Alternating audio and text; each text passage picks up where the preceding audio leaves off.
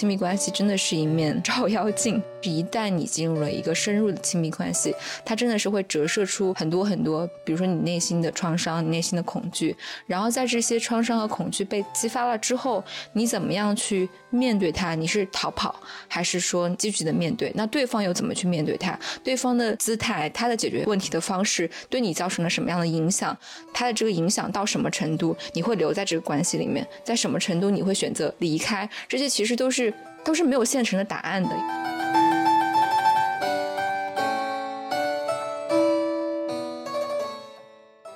当你生活进入一个比较稳定的状态之后，你其实很恐惧的是什么？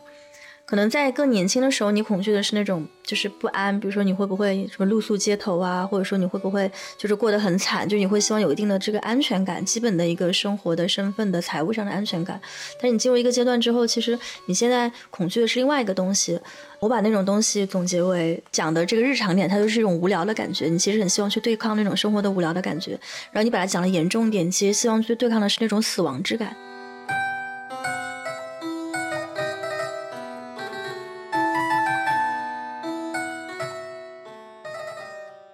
很傻逼的去塞特波伏娃的墓边坐了两天，那墓碑上恰恰写的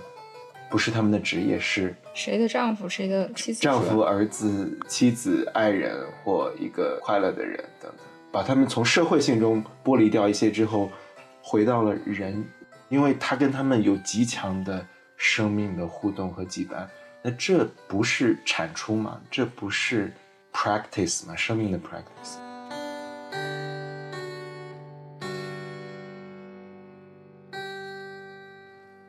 大家好，欢迎收听本期的不时夜谈。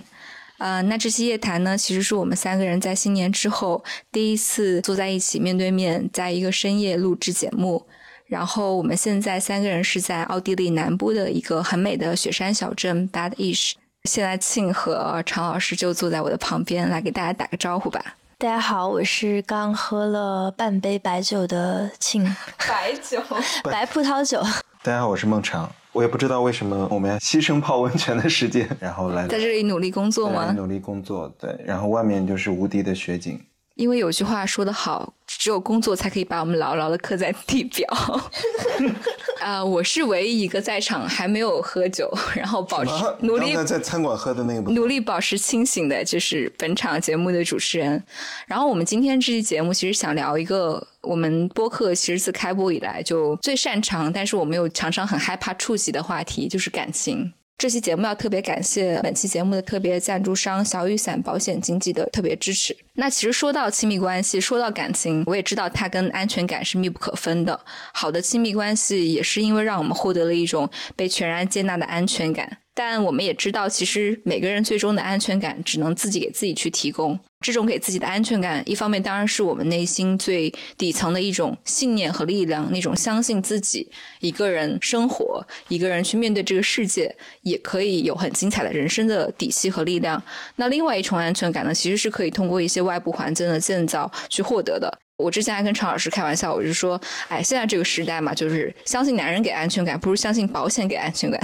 所以提到保险呢，这个话题我知道可能并不是很性感，因为它背后更多的是一种风险、一种责任，这样一些有一些压迫感的符号。但是它其实对于搭建我们生活的安全感也非常的重要。嗯，像我在欧洲生活的这几年时间，也一直非常重视给自己去建立这个最最最基本的安全感。那在我现在生活的。国家荷兰其实购买保险也是一个啊，生活在这个国家的公民的一个必须要进行的义务。对你刚才若涵说到保险，因为我知道很多人，尤其年轻人听到保险，就像就是 sales 啊骗钱的啊，就比较抗拒，或者说觉得贵。因为我也是当时在香港的时候了解到保险，也有也有一些朋友卖保险嘛，其实。它是一个，的确是在你牺牲现在的可能一个月二三十块钱一杯奶茶，可能一年几百块钱就可以为未来的未雨绸缪的一个一个准备。这个其实是很反直觉的一件事情。我们也看到，其实，在社交媒体上越来越多有一些，比如说重疾。我觉得在不确定的这个世界里，其实想要靠运气或者说我们自己的日常生活抵御一种全部的风险，还是非常困难的。在这些。明天和意外之间，我们如果选择明天的话，对自己生活风险负责，对，我觉得刚才他们两位都已经从这个理念的角度来说了保险的这种重要性。那我可能提一个可能相对比较实际的一个建议，就是很多人会关注说，在买保险的时候有一些什么样的注意事项。我提的一个建议就是说，大家在买保险之前最好先不要去体检。那为什么这么说呢？我觉得这个其实也是跟国内现在这种保险行业的一个现状有关系，那就是带病投保其实是一件相对比较麻烦的事儿。那我周围也有不少朋友踩过这个坑，因为这个身体检查出了一些问题之后才去买保险，结果发现这个时候其实已经多了很多的限制。然后有一些保险呢，你明知道这个性价比更高，但是你因为检查出了问题之后没有办法再买了，那这个是一个很遗憾的事儿。然后另一个就是身边有一些朋友，你会看到就是他们遭遇了生活的意外和疾病，处在一个非常脆弱的状况。他们这些非常脆弱的人在住院的时候，就是越是看起来生活不容易的人，在生病住院的时候需要花钱去做的治疗，需要自费承担的部分其实反而越多。那虽然一方面花钱治病无可厚非，但这里面其实也折射出是存在一些信息差的。因为如果就是我们提前去做好关于保险的规划，那么很多关于自费的部分其实是可以通过规划提前规避掉的，甚至是包括一些医保包不了的这种进口药、特效药，都是可以让保险公司来帮我们去承担的。那这个其实也是我觉得保险的题中之意。所以这也是我们这期节目在开始之前，然后想要推荐小雨伞咨询服务的原因，因为。我们也知道市面上有很多各种各样的保险产品，那你怎么选择最合适的？你可能需要一个详细周全的顾问去帮你拉一个单子，然后告诉你说每个保险的利弊是什么。那小雨伞最好的地方就在于它其实是一个平台，而不是一家保险公司，所以呢，他们的咨询师就会帮你去完成这个信息筛选的工作。当然不是说你要完完全全信任他们的信息，但是我觉得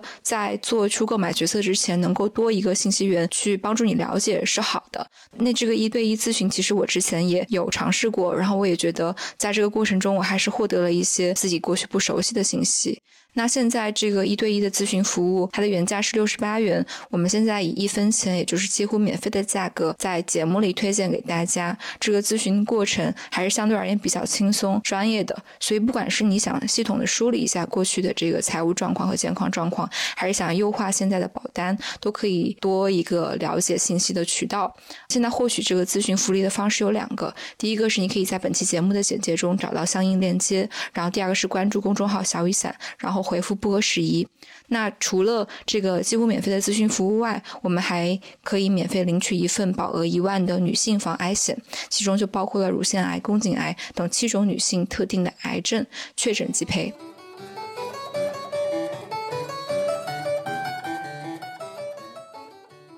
好的。言归正传，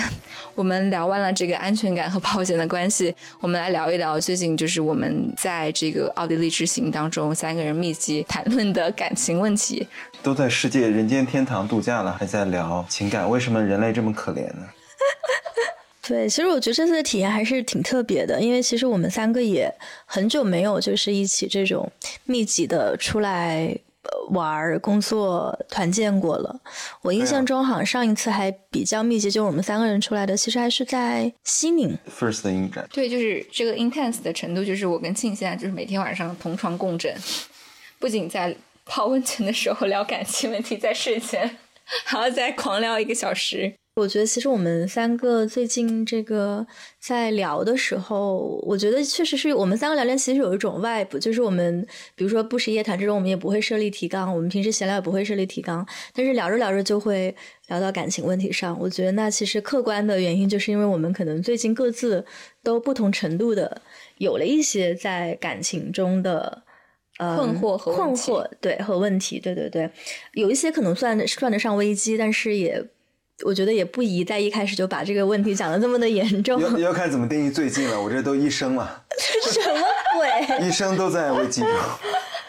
呃，然后所以其实我们在今天聊之前，我们也想了一下，就是这个东西应该怎么去聊。因为我们私下已经聊了很多，但是仍然想把它做成一期节目的原因，我觉得也是因为可能其中有一些跟就是跟公共性还是有一定关系，并且是值得分享的一些经验。我觉得我们其实是愿意去聊这个东西的，但是可能也请大家理解，说我们也许不能每一个东西每个细节都分享，因为这里面会涉及到很多隐私的部分，不只是我们自己的隐私，还有一些。不参与这个播客的人的意思。但是我觉得不食夜谈是一个很真诚的媒介了，所以它其实基本上就折射的是我们自己的成长状态和生命经验，就是大家就当成我们的一次就是现状的 catch up 和思考吧。对我作为少数在节目里聊过情感的人，我觉得我最最尴尬的去聊这个事情。什么鬼？我觉得不然这样就是来一轮吧，就是说我们可以先各自聊一下感情中的一个议题，比如说一个或者几个议题是你自己现在日常的层面会思考，或者说让你感到困惑的。那我可以先来说一下吧。我我当然现在可能有好几个议题，但我如果现在就是对。所以，这个让我觉得比较日常会困惑的一个议题，其实是怎么去保持情绪的稳定。我自己最近是有体验到一种感觉，就是说，当你处在一个相对比较震荡的这种生活的背景色当中的时候，你对那个时间的感受其实会发生很大的变化。就是以前的时候，比如说我衡量一天的这种维度的一个一个这个 metrics，是我这一天有多么的。有效率，比如说就是你的那个 productivity，就是到底有多少？比如说你今天写了多少字，你今天干了多少活，然后你会希望那个时间可以过得慢一点，再慢一点，这样就是你每天可以在单位的这个时间内去做更多的事儿。但我觉得最近因为这种情绪上的波动，每天的这个时间会变得非常的慢，就是你其实是希望它更快一点，因为。每一个小时，你感受到的那种情绪上的那种波动吧，然后会让你觉得，其实你很希望说，这样的一个波动，它可以赶快的过去。就是你其实，我现在心种状态，我很希望，比如说把我的这个时间给按个快进，就我很想知道三个月之后我是什么样的一个。感觉，然后那这个当然跟我现在的这种心理状况是很有关系的，所以那天就跟若涵在说，然后也是我们这个很多个聊天之后，然后有天若涵就跟我分享了一张这个图，然后那个上面就写了一句话，就我觉得那句话我应该还是把它再当成重复一 下，对，他就说的，他就说的非常的精准，他说疗愈的过程是什么？疗愈的过程是说你心里面其实住着三个人。然后一个是你的内在小孩，你的内在小孩想要想要的是爱；第二个是你内在的那个青少年，叛逆的那个青少年，那个青少年他想要的是报复；然后第三个是你所处的这个成人的一个状态，然后这个成年人他想要的是什么？他想要的就是平静，平静，对，就是日常的情绪的稳定。然后所以我会感觉他蛮精准的，就是描述了我现在的一种心态，嗯。对，我觉得如果说最近关系里面想要去分享的一个一个点，或者是在这个感情的震荡当中，我意识到我自己很想要去贡献出来的一个点，其实也是最近频繁的我们聊到的一个话题嘛，就是如何在。关系里面守住自己，如何去真的觉察到什么东西是我需要的，什么东西可能是社会强加在我身上的，什么东西可能是你觉得哦，maybe 你的那个潜意识或者你的一部分被社会支配的意识告诉你说。你必须把这个关系坚持下去，但是哪怕你可能已经有点迷失，有点不知道那它的意义是什么。这个其实让我想到我去年的时候读那个乔埃波夫啊，《How to Become You》，他说其实保持一个 authentic 的自我，就是不断的去追问。你自己是谁？你想要的东西，你跟周围的关系是什么的一个过程？所以我其实觉得，有时候亲密关系真的是一面照妖镜。虽然现在现代人很多人都不太愿意轻易的进入亲密关系，但是一旦你进入了一个深入的亲密关系，它真的是会折射出很多很多，比如说你内心的创伤、你内心的恐惧。然后在这些创伤和恐惧被激发了之后，你怎么样去面对它？你是逃跑，还是说你去积极的面对？那对方又怎么去面对它？对方的姿态，他的解决问题的方式，对你造成了什么样的影响？他的这个影响到什么程度？你会留在这个关系里面？在什么程度你会选择离开？这些其实都是。都是没有现成的答案的，因为每个关系它有每个关系它的很多幽深的细节，就是哪怕你跟你身边的朋友说了很多的细节，你都不一定能够说得很全面，因为有一些非常非常甚至是非常难以描述的感受嘛，它可能就是一个眼神的东西，一个拥抱的温度，一个瞬间就让你觉得这个人，我想跟他走很远。或者是说这个人，我可以原谅他很多东西。我们其实这期节目之前聊过一次啊，我们当时引入了一个浪漫爱的概念，就是这些东西哪些是浪漫爱里面我们给自己上的价值，哪些是你自己每天日常落实到实践中，觉得在自我觉察中觉得这东西还是我想要的，它让我开心，它让我觉得滋养。哪怕是有一小段时间，我觉得被消耗了，但是从长期来看，我知道它还是会是一段被滋养的关系。你怎么样不断的去获得这个确证？我觉得这个真的其实要求人有很强的能力。我觉得我在没有奔赴一个深度的关系之前，我都觉得自己挺好的、挺健康的，应该很多问题也已经疗愈了。但是只有回到了 亲密关系中，发现自己内心的那个妖怪又被照出来，发现哦，其实我还有这些这些功课我需要去做。然后其实我还有很多的问题，我其实没有想明白，它是逼我去不断的思考的一个过程。然后我觉得女性在关系里面可能还有个新的维度，就是我们其实必须承认，我们面对的是一个父权制度的社会。那如果你在一个异性恋的关系当中，你不可避免的就是，其实你不仅是在伴侣面前守住自己，你也是在一个铜墙铁壁一般的父权制度面前守住你自己。所以我很多时候，当关系出现了一些正当的时候，我甚至都不觉得我只是。在跟我伴侣一对一，就是我们这个 individual 在对抗。这其实也照应了最近微信朋友圈很火的那篇文章，就是那个陈朗博士他去写的悼念他先生的一篇文章。我觉得甚至都不是跟两个人的关系，而是我去跟一个制度的博弈。我的伴侣可能只是在这个制度当中的一个，你可以说他是帮凶也好，或者他是一个无无觉知的一个人在那个位置也好。但是我去对抗的其实是一个这样的整个一个制度，然后尤其。这些东西可能还要跟你的原生家庭发生交互，可能他又带着你家人的一些期待的时候，他又变得更加更加复杂，实际上守住自己就变成了一个更加复杂的议题。所以这个是我很想在今天的节目里去跟大家讨论的问题吧。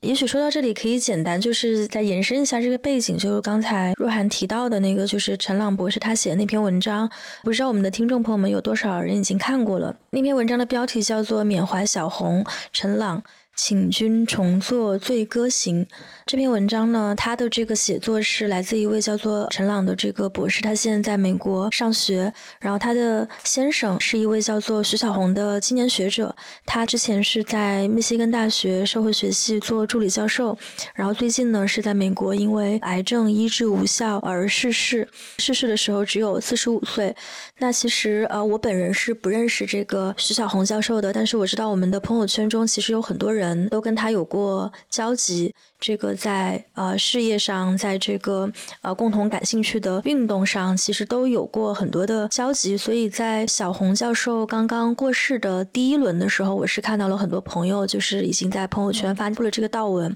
但是陈朗博士作为他的妻子，他在最近发布的这篇悼文，仍然我觉得是获得了朋友圈的又一轮的这个集体的转发。呃，甚至有人会把它称为说，这是我们目之所及的最好、最有力量的一篇来自妻子去悼念亡夫的这么一篇悼文。那之所以这么说，不光是说它里面的这种文采，还有它的逻辑、它的结构，我觉得也更在于说，它从一个女性主义的角度去表达了一种非常非常复杂的生活的方式，对于死亡、对于学术、对于父权制、对于亲密关系。当然，这个过程中。他有写到说，现在当下流行的这种学术体制是怎么样把一个人就是从一个人异化为了一个学者，甚至是如果说的稍微学术生产机器，对学术机器。然后他也在这里面也写到了，他作为小红这么一位年轻有为的学者的妻子，他在后面其实默默承担了到底有多少？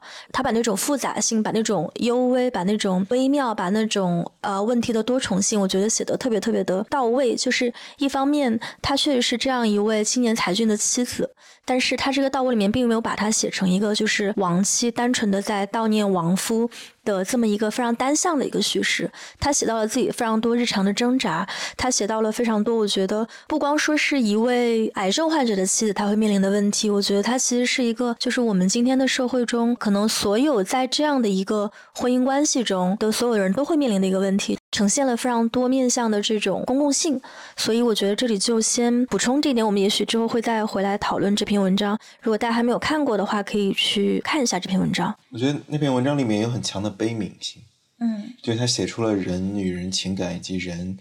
人生活在这个世界上那个复杂性，就他不是黑与白、灰度等等，他人有很多无能为力的无奈的地方。于是他写出了爱，写出了埋怨，因为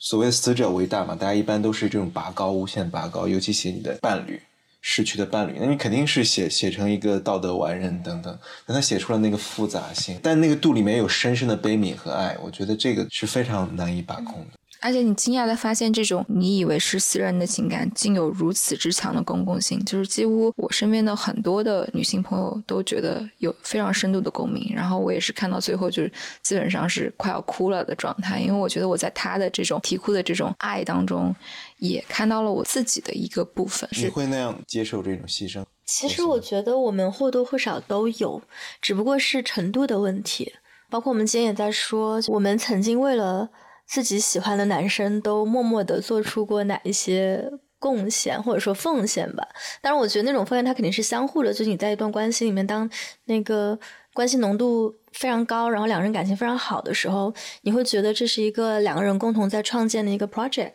然后这个东西它本身有自己的意义感。但是，当他进入，当他开始面临危机，不管说你们的关系，还是说关系中的人，可能你面临一些结构性的危机，像小红这个，就是我觉得他的这个学术体制其实对他造成了非常大的，他的生活造成非常大的扭曲或者挤压，就是他到最后其实可能甚至在他临终之前，就是学术发表，他的学术思想仍然是他最在在乎的事情。在公园里痛哭。对他，其实与此同时，他他有女儿有妻子，但是可能。仍然是他的学术思想会占据他的一个非常最主要的这种思维的空间，所以我会觉得这个故事里面，当然它有一些我觉得非常戏剧化的一些成分，就是比如说是一个青年才俊得了癌症，然后久治未愈这样的一个故事。但我觉得如果投射到我们普罗大众，我们每每天面临的这种日常亲密关系的时候，我觉得大家或多或少在关系里面都是有牺牲有委屈的。然后我们不可否认的是，我觉得大多数时候这种委屈或者说牺牲，或者说这种在事业上一方。帮助另外一方的这种工作，这个帮助提供帮助的这方，提供照护的这方，这个工作是由女性来承担的。嗯，等一下，我们要不要回到刚才那个问题？就是常老师要不要也说？你先聊你的情感 困惑，你不要打岔，你不要打岔。急转弯转的，快说！最最近在为什么问题困扰？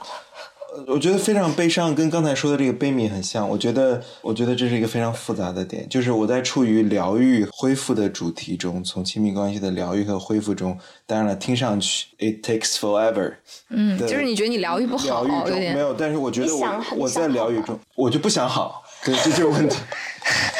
于是，于是我，但是呢，随着时间的魔术，我就是讨厌这个说法，我非常讨厌这种时间会过去的。这一句话违背我的人生哲学。时间当然会过去，人也会死亡，对吗？所以说时间会过去，它有一种对我来说略微虚无的表述，就是时间会治愈一切，时间会抚平一切。我觉得我处于一种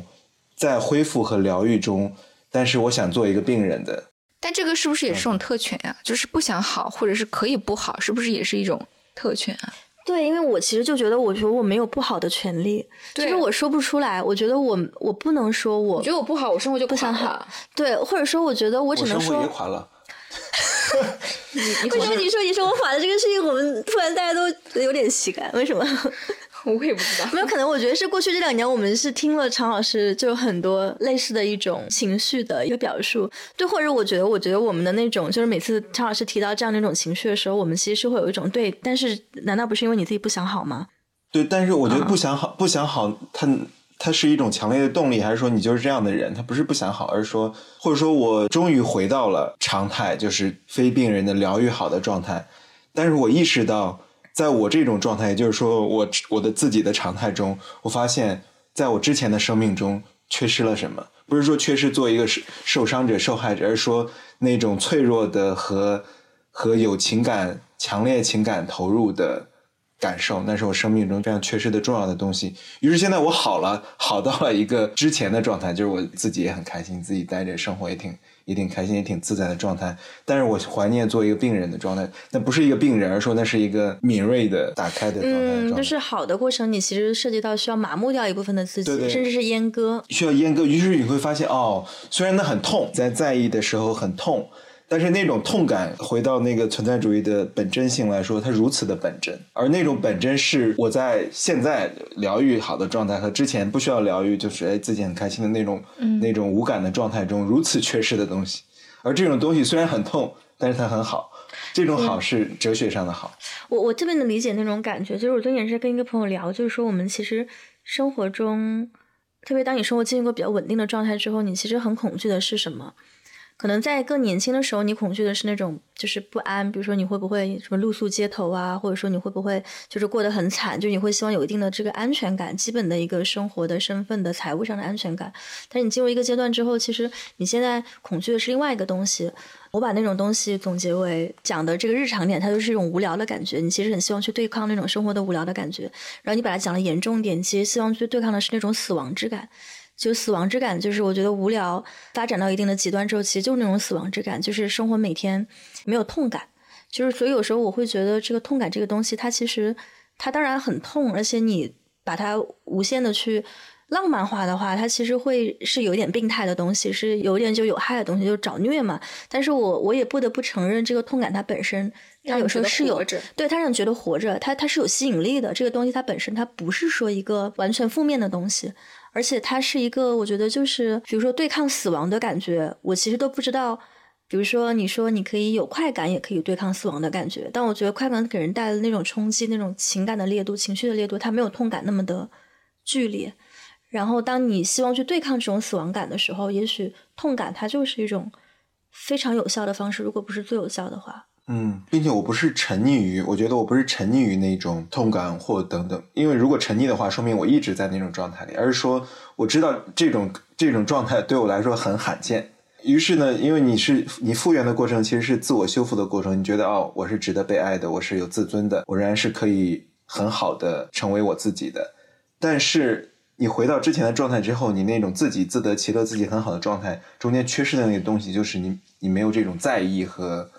呃，对这种关系的这种投入中，那是很自在、很自洽、很放松、很轻松。但是那种东西中缺失了一个东西，这种缺失是你在经历一次之后，你才知道你缺失过。在之前不觉得缺失，有啥缺失的？因为你很难进入一种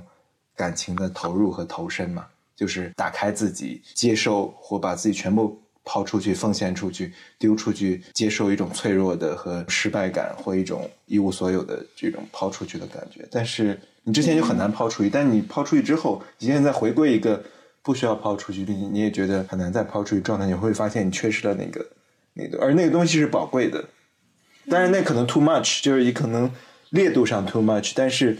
一定程度的那种打开和在意和本真的情感是珍贵的。所以说我我指那个加引号，就是病人怀念自己是病人的状态，因为我知道我不知道下一次什么时候再成为那个病人了，因为非常罕有。我觉得这个是可以理解的，而且我我听完之后我就觉得，人真的是好复杂的动物。因为刚开始就是在这个节目开篇的时候，我轻聊，我们都很希望情绪的稳定。我觉得人一定是会在一个长期的稳定中追求那种。烈度的感觉，但又当他的这个感情到达了一个极致的临界点之后，非常祈求平静。就是你永远要在这两个状态中间去找一个平衡，但是永远不能在这两个状态之间只取其一，然后让他这个状态一直维持下去。因为一时的激烈也是不可能维持的，它也是会高度震荡，然后震荡到你觉得说。不行了，我现在就需要平静。哪怕你让我 get rid of 这个关系一下子，哪怕你让我稍微休息一下，我都需要平静先。但是你可能如果这个状态有很久了的时候，你就会觉得天哪，就是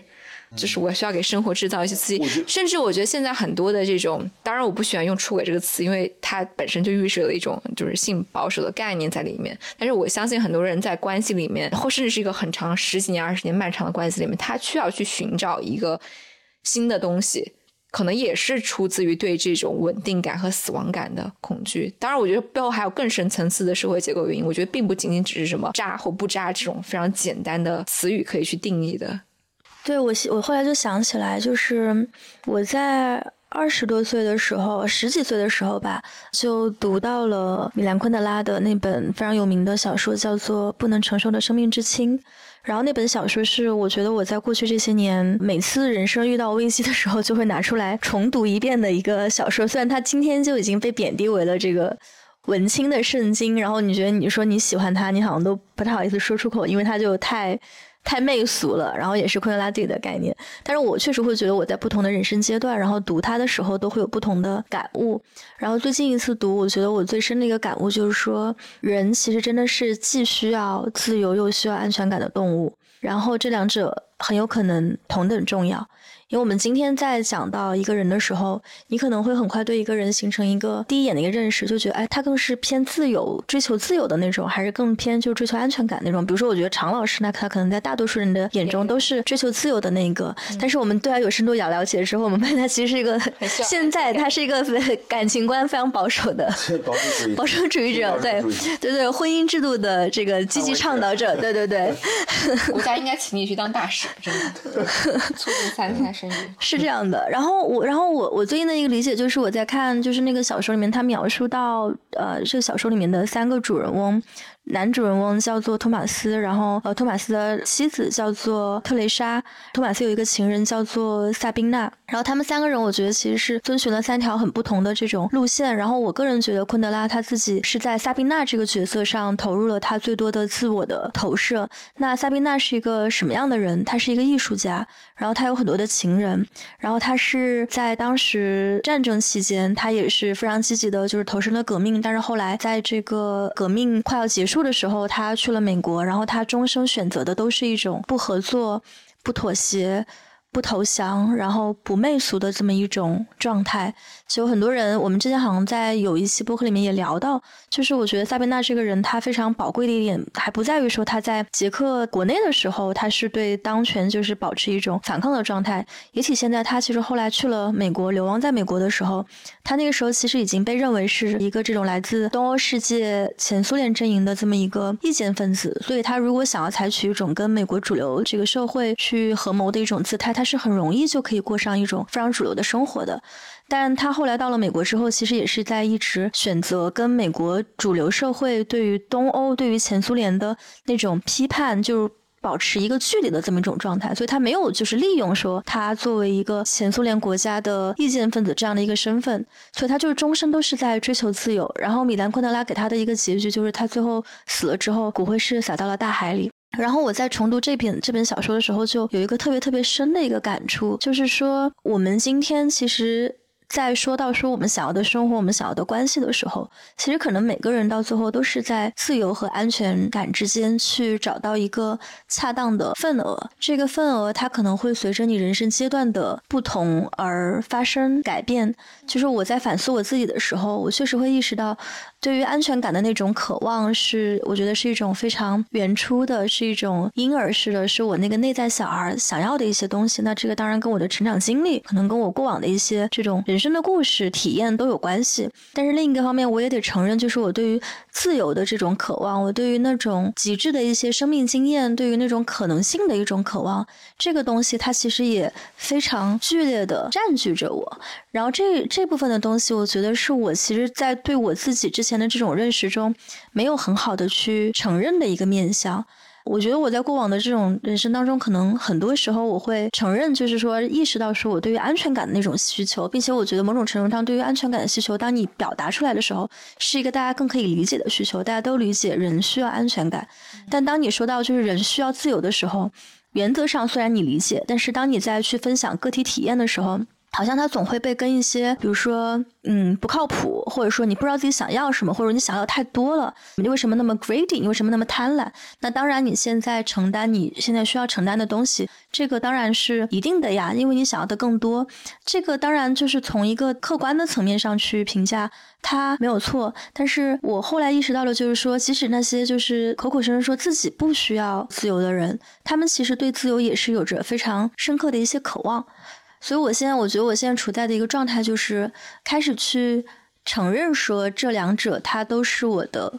需求，然后开始去尝试说为自己就是符合我这种状态的人生去找到一种更自洽的，然后更有意义的一种配比吧。我觉得庆聊安全感和自由这个事情，我自己也是挺有感触的，但是我可能最近几年的一个。自我的反思是，我觉得能在关系里面获得一种绝对的安全感是一种很幸运的事情。但是最终可能人的安全感，虽然这句话可能听起来有点 cliche，因为大家可能每次失恋了都会这么安慰对方，就是安全感只能自己给自己。这个我们节目开头也说了，以前我其实是觉得它是一句正确的套话，就是我并没有把它内化成我个体的一种生命经验。但是我确实这几年越来越觉得安全感的这个底气，可能真的就只能自己给。你可以说你在关。系里面，你可以变成一个安全型依恋的人，你不会那么的患得患失，你对对方的这个行为举动啊，他回你信息的频率什么的，就是你只要做到自己问心无愧就好，你可以成为一个对于关系更加安全依恋的人。但是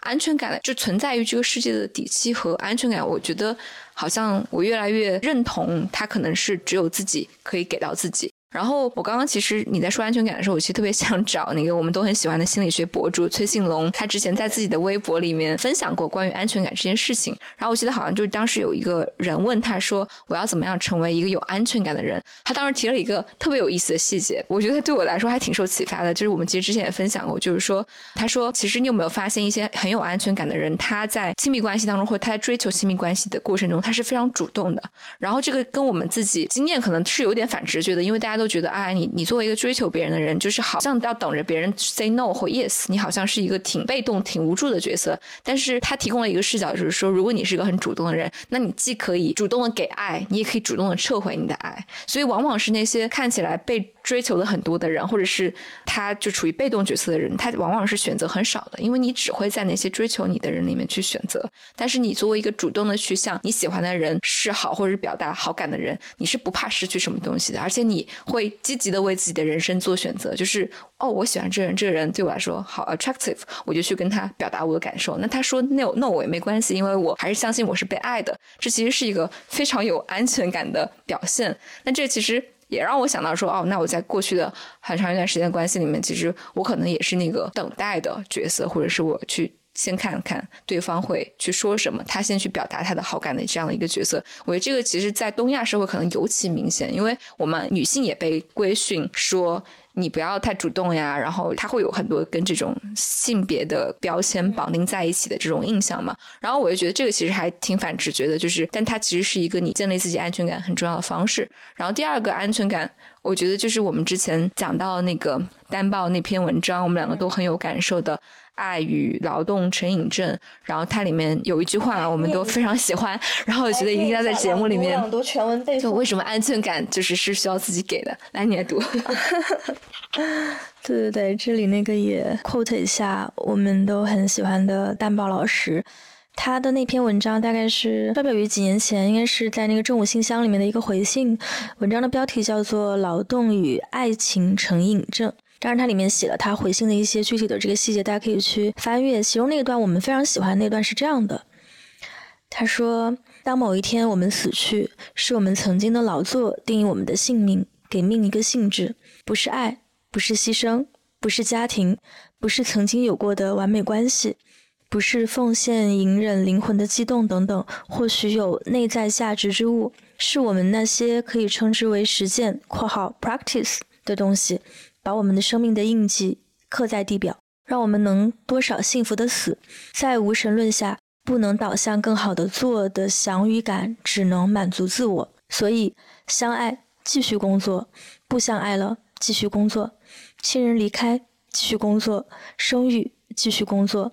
在孤独、光荣和怀疑中工作。我就先念到这里啊，但是我觉得这段话就真的对我和若涵应该都鼓舞挺大的。我们两个工作狂，就是 有一种印证了我们工作狂本质的这个 被看见的感感受和需求。是，但是我读完之后，我我我不知道，因为其实我最开始读到这个这篇文章也是好几年前，我觉得当时我读的时候就是有一种很震撼的感觉。嗯，呃，我觉得当然也不是说因为他这个道理讲的有多么的。深刻，但是我觉得他的那种话语底气、力量，而且他的那种就是对于说，他不是说否认说你的这种情感的需求，他不是说否认说说，比如说女生就应该搞钱，或者说怎么怎么样，就是搞钱是最好的对抗恋爱脑的方式。我觉得他不是那样的一种叙述，而是他是承认了，就是说你在关系里面这些需求对，OK 都对，就是我们都理解，但是结论其实是关系它没有那么的重要。然后它没有那么多重要的原因，不是说关系它本身不重要，而是说有比关系更重要的事情。那你就想想，你百年之后，有一天你死了的时候，是什么东西会刻在你的这个墓碑上？然后我觉得那种就开始变得有一些时间的感觉，对，时间的感觉，然后是一种很革命性的话语。我觉得他提到了一个无神论。我觉得其实可能在我们当今的这个社会，为什么说宗教缺失了之后，大家其实会感觉说很很缺乏信仰？那我觉得很重要的一个点，就是因为死亡这个东西，它的意义开始变得非常的单一，它就变成了死亡，就是逝去。然后终结。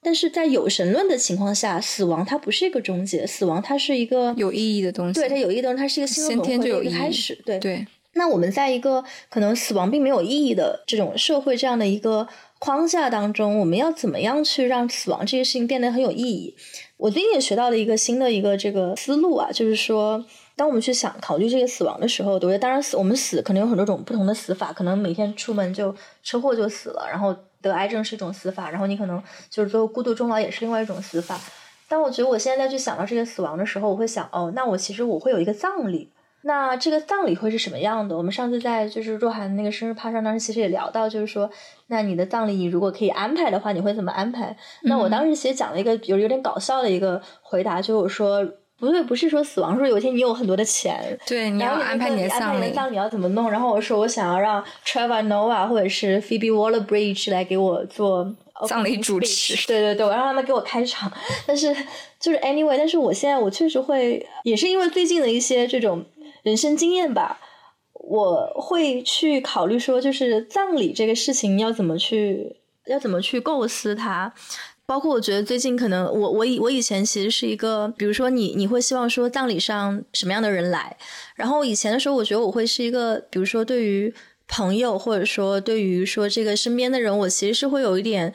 reserve 的感觉，就是我会有选择的分享，然后我觉得这跟我自己内心的安全感是是有关系的，就是我会把我可能做的东西跟伴侣毫无毫无保留的去分享，但是我确实承认我对于周围的朋友，我会有选择的分享，然后这个分享其实都不是刻意的，是一种可能长久以来形成的一种习惯，但是突然有一天我发现。哦，不对，其实我现在身边交往的这些朋友，或者至少现在就大家觉得可以坐在一起聊天的朋友，其实都是已经是一个既有主观的筛选，又有客观缘分，两者都存在的情况下，然后留在身边的人。那其实我对于这样的人，我对他们的期待是什么？我对他们期待是，当有一天我死了的时候，他们会来我的葬礼。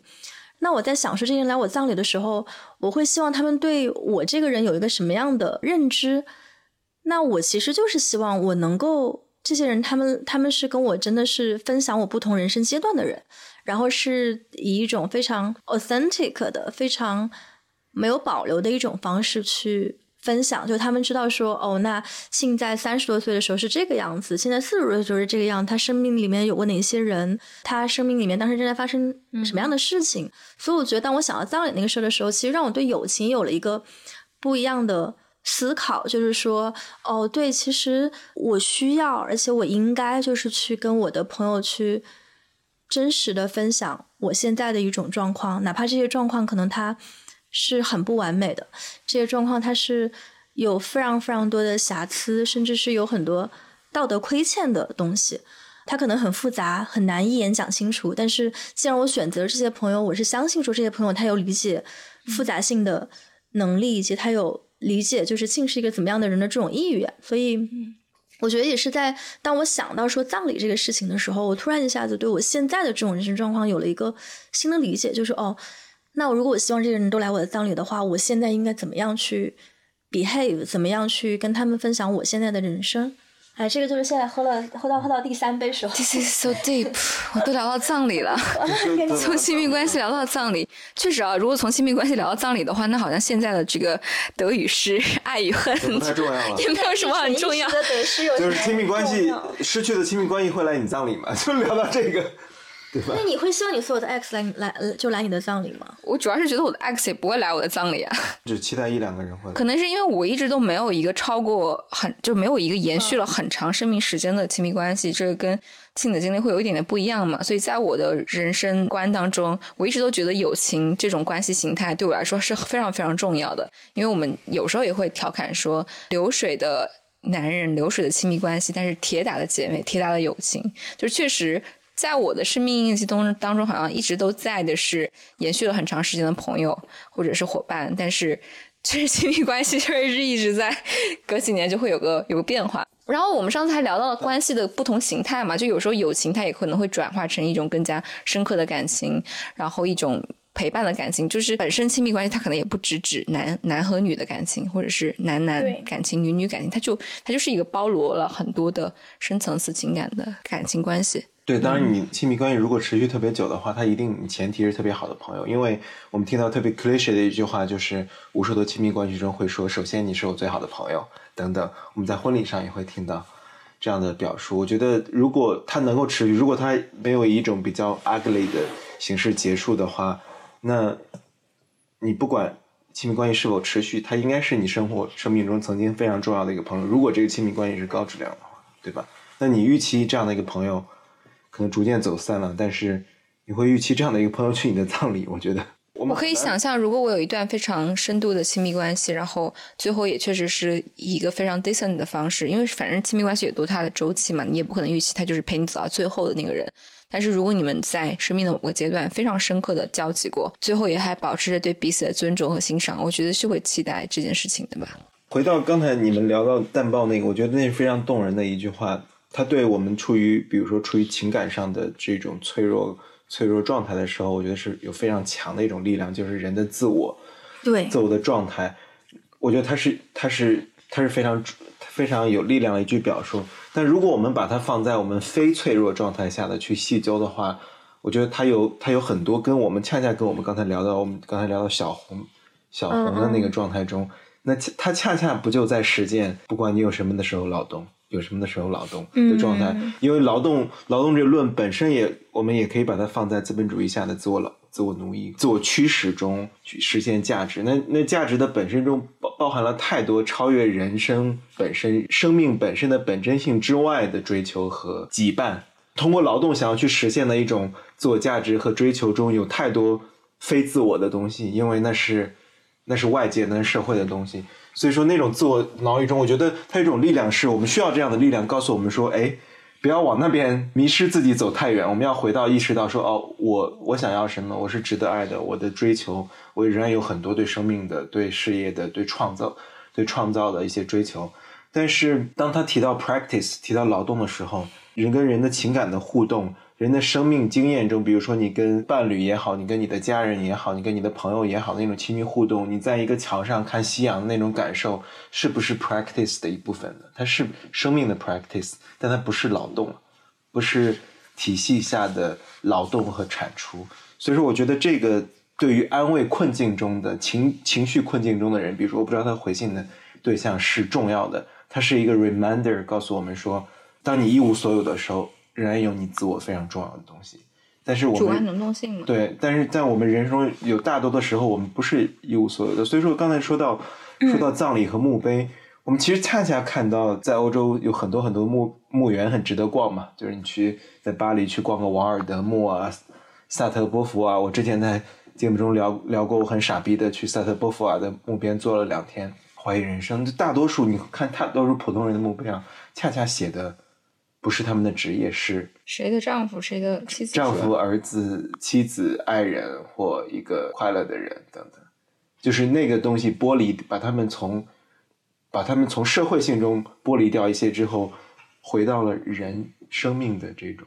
友情。你是一个很好的伴侣，你是一个很好的父母，你是一个很好的朋友，你是一个快乐的生活的人。恰恰剥离了，他可能是个哲学家。真的就是他可能，但他只是不不像维特根斯坦那样，可以在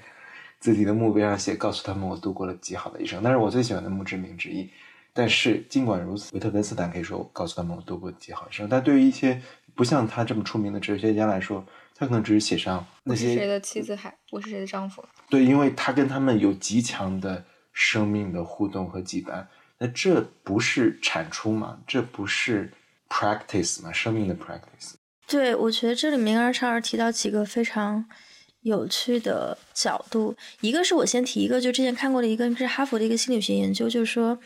嗯，决定一个人一生幸福程度的最重要的因素是什么？不是成功，不是财富，而就是你跟你周围的人际关系的这种状态。那人际关系当然包括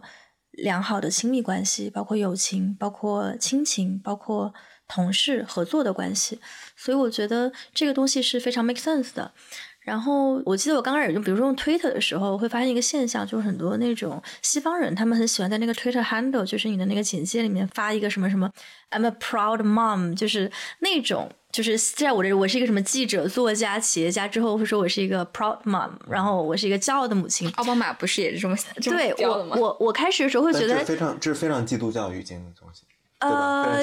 也也有对，但是我后来发现，其实也不一定完全是这个宗教人士才会这么用。我觉得很多人后来了解了一些之后，我觉得确实是因为，如果你要把这个你在你在一天当中你的时间怎么分配这个事儿，把它掰开揉碎了来看，可能如果你真的是一个妈妈，你投入在做妈妈这个事情上的时间，真的不比你投入做记者的时间要少。所以它某种程度上说，现实层面也是 make sense 的。我觉得刚开始的时候，我会觉得这个有点奇怪，就是我觉得哦，为什么就是。呃，然后你看到很多女性，她们会她们会就是这么写，但是后来我现在可能就逐渐的会更理解这样的一种做法，就是说，生命中非常重要的一对对对。对对，这也是前段时间之前那个上次去采访那个李依云那位作家的时候，他提到的一点，就是说，是因为时间真的是一个非常重要的维度，时间是最民主的元素，然后时间对每个人都人人平等，每个人不管富人穷人，你每每天都只有二十四小时。所以，当我们去向另一个人发问的时候，其实最关键的、唯一重要的问题就是。你每天都在干什么？你的一天都是二十四小时，到底怎么分配的？然后这个东西其实非常的，呃，有说服力，就是说我到底在什么样的事情上去花时间。所以就刚才你说到说这个墓碑上人的关系跟人对自己一生的这种定义到底有什么样的一个因果联系，我觉得这是其实是很好的，就也许也是对。大茂那个文章的一个回应，但是我当然我觉得他那个文章，因为它是它其实只是一封回信嘛，对它并不是一个这种严肃的一个因为对方那个 context 肯定陷入某种困境，我觉得对对需要对。这些这些表述，然后我们只是拉回来说进入更大的 picture 里面说，对对对，但是我确实不否认，我觉得他那篇文章，他在那样的一个环境中，他对一个特定的人群，他那种安慰或者鼓舞人心的作用，我是非常敬佩的。就是说，我觉得他他有一种能够就是 speak to your mind 的那种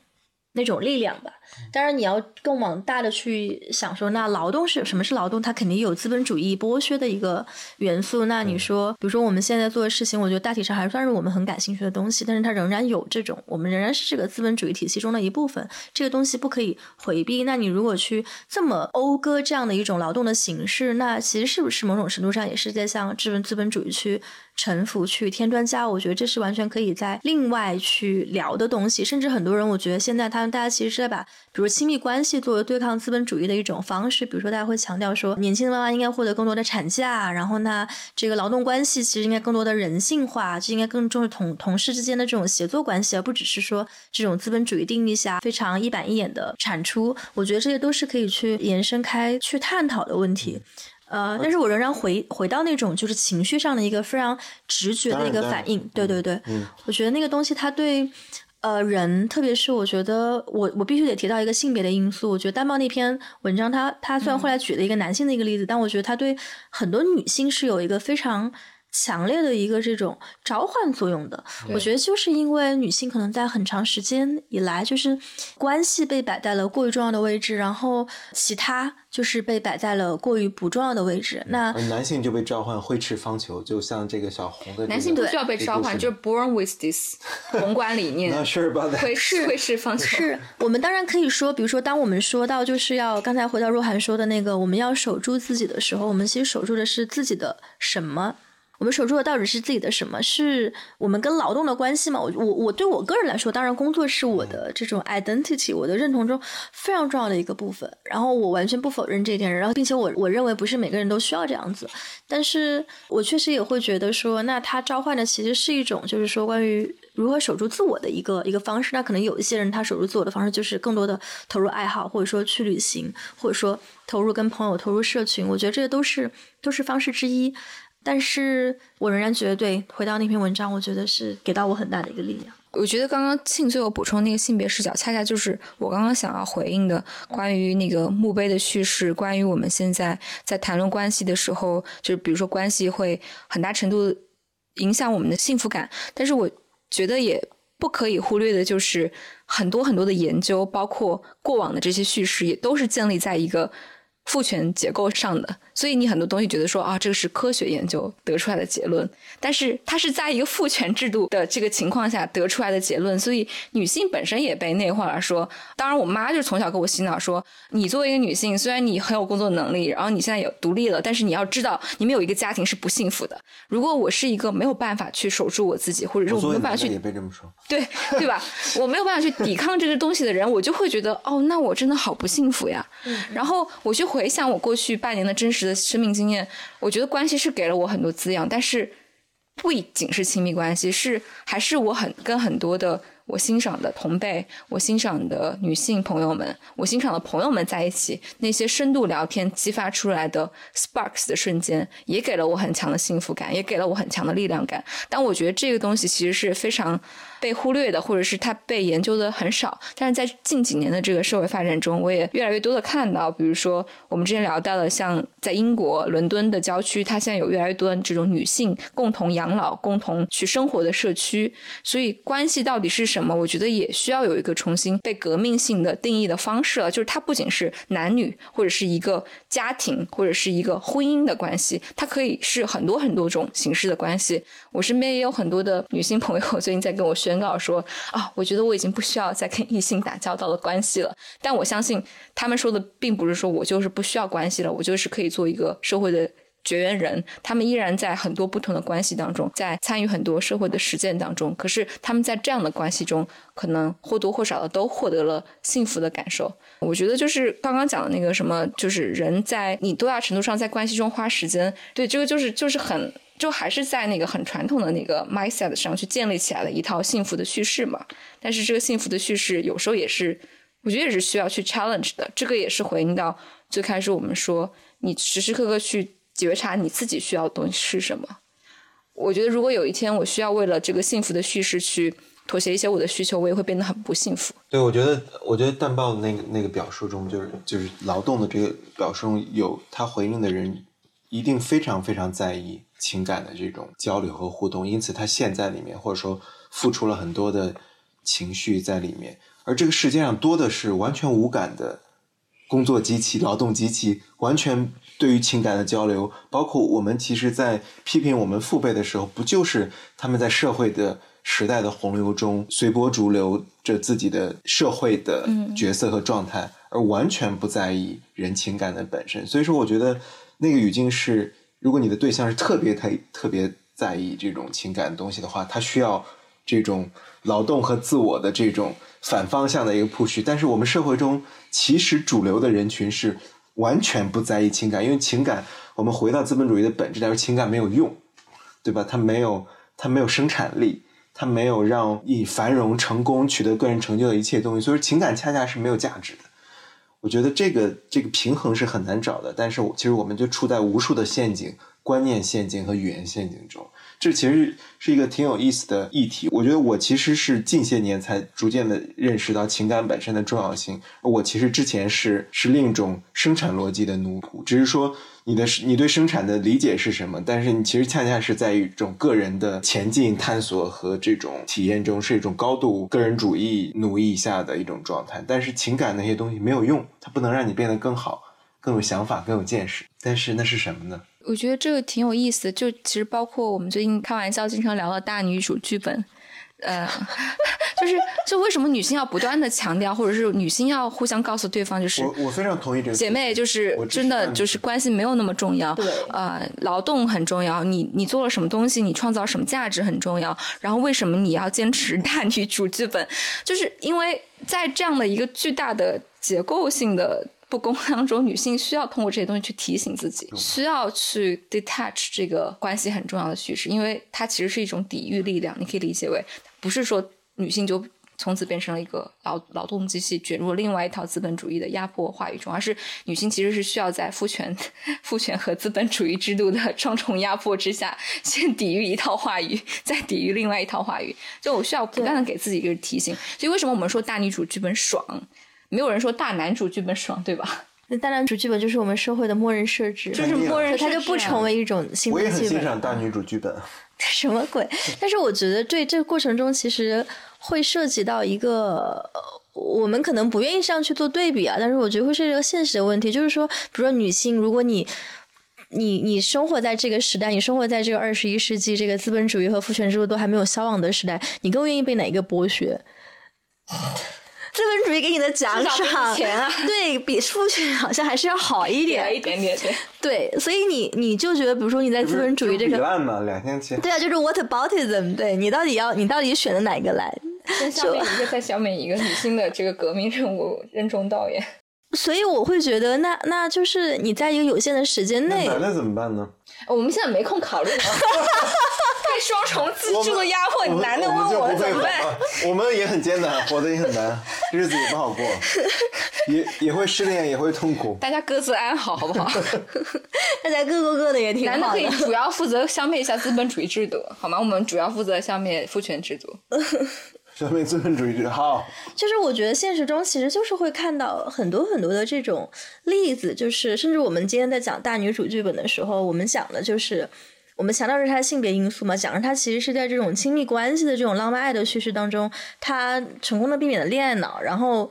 进入了一种好像感觉是这种起飞的一个人生。然后，但他之所以能够起飞的这种客观的这种配套设施，其实是资本主义给他提供的。对，就不管是说你是经济独立啊，就是先搞钱女孩，先搞钱，对吧？嗯，对，经济独立或者事业上的飞升，呃，功成名就，我觉得这些东西其实都是就是是资本主义它。赋予你的，然后，所以我觉得今天其实女性真的，我觉得我们面临的这个这个困境哈，就如果我们先不谈说这种批判理论批判的这个角度，我觉得这个困境其实就是非常真实的，就是你现在在聊的，就是说我到底是选择被哪一个。P，我到底就选择被哪一个？就是 PUA，对，就是去剥削。然后包括去年就是二零二三年的诺贝尔经济学奖是颁给了哈佛大学的一个教授，然后他研究的其实就是说，这个女性在社会劳动中的这种投入和她在家庭劳动中的这种投入，然后这两者之间他们是一种怎么样此消彼长的关系。然后这个故事其实我觉得非常的现实，就是说，那我们就是生活在了这样的一个时代。那如果我们就是去，就是对每一个女性来说，我如果我学，我确实我学习了一堆这个理论，我有很好的一个理论工具，我可以去向往说我双重批判、双重反抗、双重抗争的一种生活。但是可能对很多这种更日常的一些选择来说的时候，就是回到这种非常日常的生活的时候，当你真的需要去。命令说，那我就是要选择我今天到底是，比如说在家带娃，还是说我今天去公司里面去这个努力工作，然后或者是老板的赏识，我到底是要选择哪一个的时候，这是非常非常日常的一些选择。那女性在这样的情况下，应该怎么选择？就是怎么样去守住自己，自己到底是哪个自己？自己是作为一个有女性意识觉醒的，然后不想被父权剥削的自己，还是说是一个这种不想被资本主义机器剥削的人？理想的状况当然是我们双重都可以去抗争，但我觉得现实的角度来说，其实你在选择说我不要这个东西的时候，你其实需要有一种 alternative，然后这个 alternative 它需要某种程度上，它需要具有一个现成性，它需要已经在那里。所以我觉得今天当我们去说女性需要反抗双重压迫的时候，其实某种程度上也是，当然是一种非常美好的愿景，但它其实也是给女性增加了很多这种。就是作为男性都需要的负担，就他为什么需要既要又要？对对对，对一种新的新的压力，说哎，你要成为女强人、CEO，然后达沃斯女权主义者等等这些，就是你要成为对吧？搞钱、搞钱女性等等这些，然后这样你才能独立。就是这个是相当于从另一个，就像你们刚才说的，就是比烂，从另一个牢笼中选择另一个更轻量版的牢笼。但是我确实就是，如果自我反省的话，我觉得。当我们这几天聊到自己的情感困境的时候，我肯定不免的就是会给自己 大女主剧本。我觉得是因为我们已经有了一些特权，可以去做一些选择，就是有一些选择的自由吧。所以你可以啊，说出大女主剧本这个这样的一个爽爽文。我们可以给听众。阐释一下什么是大女主剧本吧。大女主剧本，我觉得在不同的语境下就有不同的阐释方式。理解为就是说我也不差钱，自己养活自己，我有自己的热爱的事业和自己的经济独立。这样的话，对于我来说，男性如果有出现一个灵魂伴侣特别合适的话，固然好。但是如果没有的话，男性对我来说就提供情绪价值。我不管多大年龄，三四十岁、四五十岁，我可以有小鲜肉、小狼狗，对，包括前段时间其实大家很多人会聊的什么模块化需求嘛，这个也是在另外一档博客中被提的比较多的，就是哦，那我就把男男性也当成一个很功能性的对象，这个人可以给我提供情绪需求，那个人可能可以给我提供这个安全感的需求，那我就模块化把这些需求放在不同的人身上，对吧？老娘也不差钱，也有能力，然后我的生活也很精彩，你们在的时候挺好，就是但我也不会为了这个关系就是付出超出我自己，比如说需要卷入我过多的情绪能量、情绪价值的这种这种努力，我也不会为了一个关系要死要活，就是主打一个潇洒。但是我我当然当然，我觉得如果你在从社会学的角度去看，能够去践行这样生活的人，肯定还是有很多特权的嘛。就是你至少在至少你在资本主义这个体系下，你可能都已经是既得利益者，或者你已经获得了很多资源和能力。但当你当我再去回想我家乡的一些女性，甚至是我的表妹啊，她们的生活的时候，我就觉得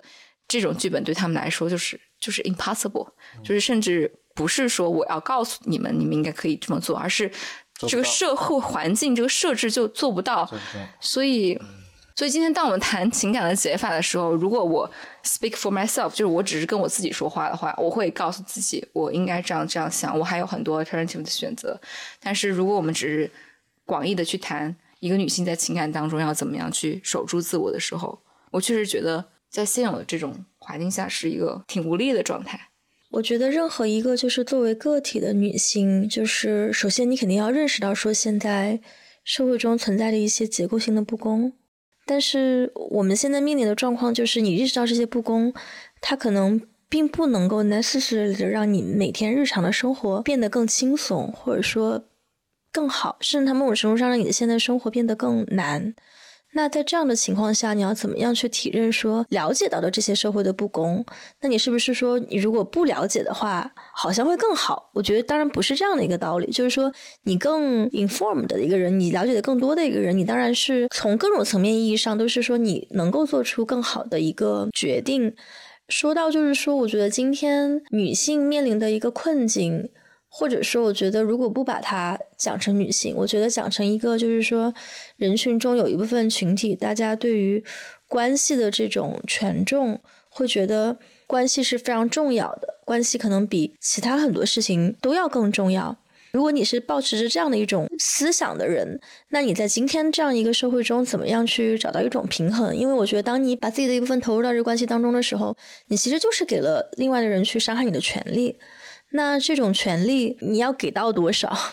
我觉得这不是一个算术题，这不是一个说我我可以控制说精准的计算，那我今天就可能给个百分之一，明天给百分之二，不是这样的一个东西，而是说它是一个双方在不断互动的一个过程，就是说你投入这么多，对方也投入这么多，然后是一个互相去互动，然后去相互促进、相互增益，当然也有可能是相互损害、相互伤害的一个过程。那我们这类型的人，你要怎么样去应对？说你现在的这种非常 vulnerable，就是非常脆弱的一个位置，其实你就把自己暴露在风险当中，你就是在裸奔。然后，那你裸到什么程度？你对对方有多少多少信任？我觉得这个其实就是一个非常看双方的事儿。然后说到就是你在这样的一个就是混乱的状况当中，你到底能够保持多少的自己？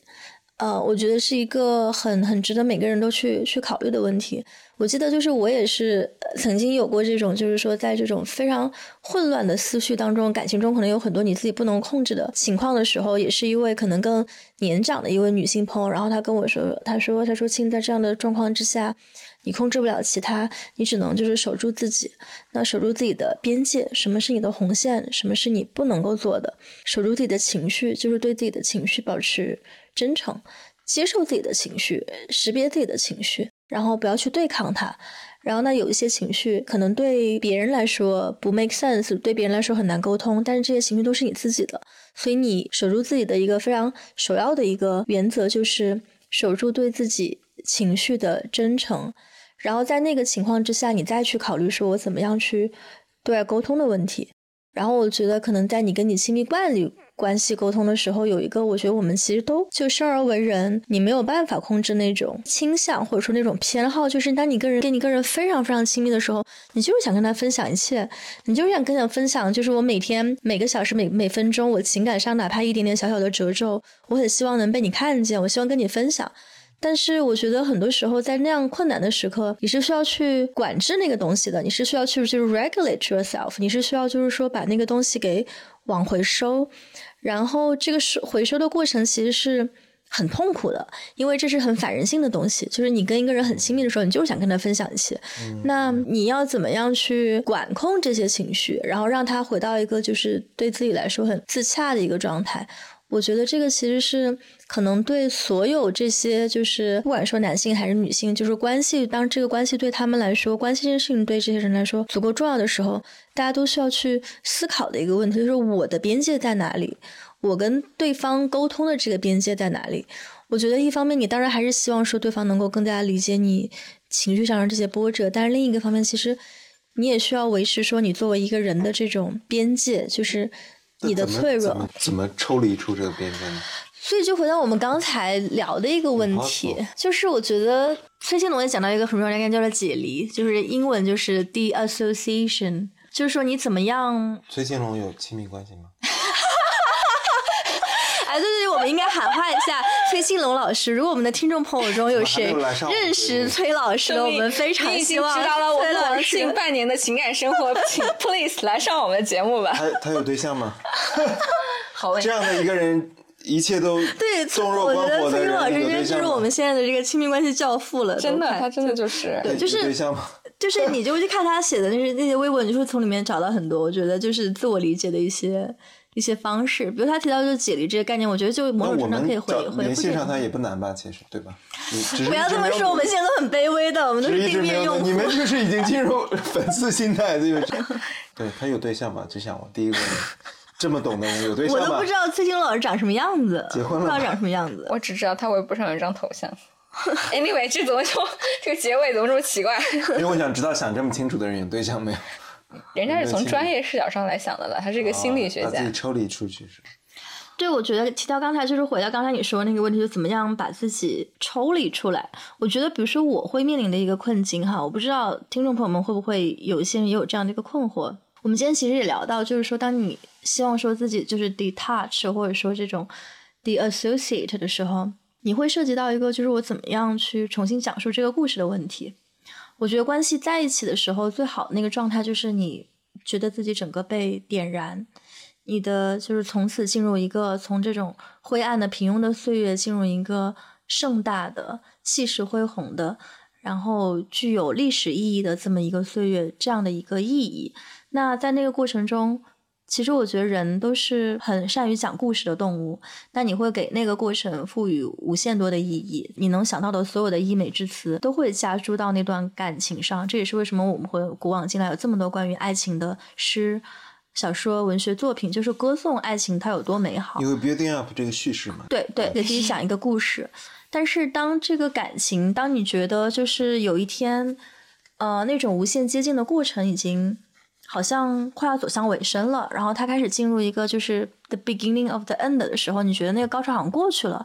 从人的这种自保的本性来说，你会进入一个就是 detach 的一个阶段。那这个 detach 的过程要怎么样完成？就是你你要时间会治愈一切，或者说未来会遇到更好的，这种不都是 cliche 的叙事，在我们的熟悉的语境中吗？对吗？对，但这个是真的，心理学的研究是有用的。我对反对这个，你先说，你先说。没有，我觉得，我觉得，比如说我自己曾经试过一个，就是我觉得不一定有效，而且其实非常就是有毁灭性的一个东西，就是你会想把过去的那些意义，你自己亲手建立起来的意义都敲碎，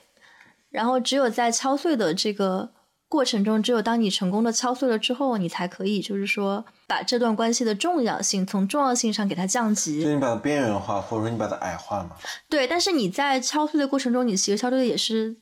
一段非常真实的自己，对就是那个自己他就被敲碎了，然后敲碎了之后，你当然某种程度上获得了一种跟过去的那种解离，就是分离，你可以把自己从那种高度浪漫化的一个故事当中。脱离出来，然后你开始就钝化自己的感受，但同时，我觉得其实你也是敲碎了一部分很重要的自己。然后那个自己需要怎么样去重建？我不知道，就是有没有其他其实更更好的、更和平的、更有建设性的一些方法。但是我觉得，so far 我自己感受到的这种东西，就是我觉得可能有的人我应该会处理的更好，但是他是不是一定会经历这样一个就是但你们会不会有起来就粉碎的过程？你会有这种心态？就是在你刚刚开始分离，就我觉得我们刚刚讲了，就是守住自己，whatever。然后我觉得现在其实讲到了，就常老师你那个问题，说如何抽离自己，其实就是如何接接受分离的这个状态嘛。我觉得这往回拉一点，就是关于守住自己这个，以及在关系中设立自己的边界，我觉得有个挺好的标准。就这个标准不一定是就是啊他。做了什么样的具体的事情，我就不能接受，因为人和人之间的关系总是动态的。但是，如果你仍然感到尊重和善意在这个关系里，那可能我们是因为这个东西留下；但如果在关系里面有了超越你底线的伤害，那可能我们是因为这个东西，而离开嘛。这个人了嘛？对，那那我觉得这个分离的过程，就刚刚庆说，就是把这个意义敲碎。但我不知道你们会不会有这个过程，就刚分离的时候很痛苦，所以你会不断的去把这个意义敲碎。但是当时间沉淀、沉淀、沉淀，你从这个关系中走出来了，你开始了自己的新的生活，这个意义它又会重新回来，就是你又会重新的去看这个关系，说哦，其实当时我这么想也有点极端，然后这个关系还有还是有很多好的东西，然后最后这个好东西又留下来，但是你以一种更平和的心态去接受。这个就是一个有周期的关系，在那段人生的岁月中，他陪我走过，我觉得很美好。对这个事儿也过去了，但是你的心态也平和了，你那个自己又找回来了。但是我觉得在失去的东西永远失去。刚刚分 I mean。心理学会告诉你，就是 其实你失去的不是这个人，是你投射在这个人身上的你的客体。对，你的那一段自己也死了，这这难道不是也是一个？但是那个自己他也会复活。但那个自己不会再复活，其他的面相，自己的面相会复活。其实那个自己已经告。其实如果以这个理论来说的话，你只要守住了自己，你的这个客体永远会在另外一个对象上重现的。当然，它可能重现的东西是不同的。这是一个哲学命题，对是。但是你跟那个人共创出来的那个空间，绝对已经死亡了。但是永远没有一段关系，它会永远在那里。如果从哲学意义上来说，也是没有一段关系，它是会永远陪你到最后的。它所有关系都有周期性。当然，我觉得当一段关系消失、结束，或者说当我们处在一种痛感中的时候，我觉得使不使用刚才说的那一段，把一段关系的那个叙事、那个大厦地基给打碎，或者说解构，或或把它给矮化，或解构它。其实是使不使用止痛剂？你会你会用止痛药吗？我我是拒绝使用止痛药的那种。为什么？是因为是因为我觉得那种是因为我知道那会感觉舒服一点，但感觉舒服一点不是我对自己人生的感受和追求。因为我知道，其实人都是活在无限的叙事，你换一个叙事，那个故事就改变了，你可能感受就好一点。但是我不想换那个叙事，因为我知道我换那个叙事，其实就接受了另一种。虚幻的，就它不一定是真实的，但是它会让你感受好的。你说哦，其实也有很多不不开心的时候呢，或者说另一种说，哎，其实也没那么特别呢，其实也没那么特别，对吧？有什么了不起的？更好的在后面。就人会给自己一个叙事，但是我清楚的知道，我这时候给自己的叙事是为了给自己止痛药，而我真实感受的那个叙事是我在清醒的时候的真实叙事。于是，如果我们回到哲学意义上本真性的话，那个痛感是本真的。这是我的我的观点。那有没有想过，可能所有的叙事都是真实的，也是虚幻的？但这这是另一个直觉。但你看，你在哪一个叙事下是为了让自己止痛，哪一个叙事下是痛不痛不重要？我就这样的。我觉得人都是有求生本能的。对，是啊，就是就是对。如果你觉得还没有到用止痛药那个地步，也许他还没有痛不欲生，会吗？那或者说你可以接受痛不欲生吗？就是换句话说，就是下地狱嘛，就是在情绪上下地狱嘛。沉默了。对，真的沉默了。对，对我我觉得，但我觉得，我觉得这是一个很好的，就是哲学的问题。比如说，你从一个这种，甚至你从一个向往主义的角度来考虑，说什么样的人生是值得一过的人生？下地狱的人生，他是不是值得一过的人生？有的人是在下下地狱的过程中，才能够真实的感觉到活着的。感觉，那我觉得这个意义上，那个价值量其实是拉满的，它甚至是比你那种岁月静好的，但是又平庸无奇的人生是更值得一过的人生。我的一个观点，我是觉得，虽然说我们现在每天都有二十四个小时组成，一年由三百六十五天组成，但是其实生活它的不同的那种时刻，在生命里面留下的那种印记，它并不是均质的。这一个小时和下一个小时，它对你人生的意义其实并不是均质的。那什么是什么是有意义的呢？我觉得意义其实是有一系列的这种巅峰时刻组成的，就是由那种巅峰体验组成的。就是人不活一生，人人活无数个瞬间嘛。是的，然后再从一个巅峰时刻到下一个巅峰时刻之间，这些平庸无奇的岁月，它有意义吗？它也有意义，但它的权重非常的低。是这样的，对，所以我觉得，如果你是用巅峰时刻，就是这种 peak experience 去衡量说下地狱这个事情它有没有意义，那它是有意义的，它甚至是一种非常极致的巅峰体验，它甚至可能比那些就是你幸福的时刻更更好，就更不用说。